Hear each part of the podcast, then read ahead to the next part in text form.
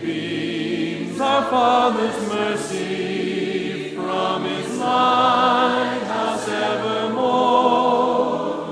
But to us He gives the keeping of the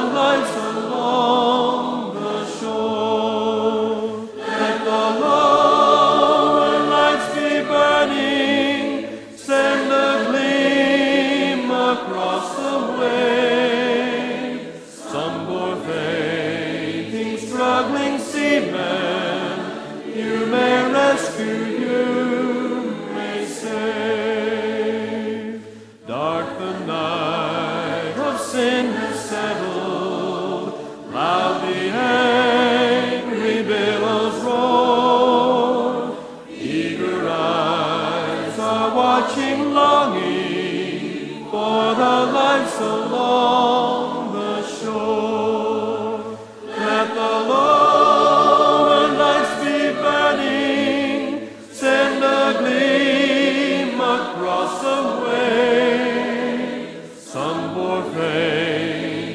struggling seamen, you may rescue, you may save.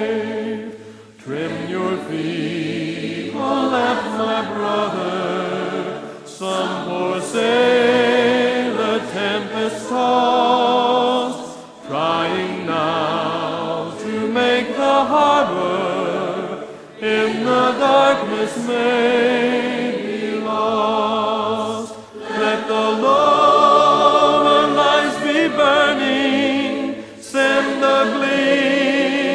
across the way. Some poor fainting, struggling seamen, you may rescue, you may save.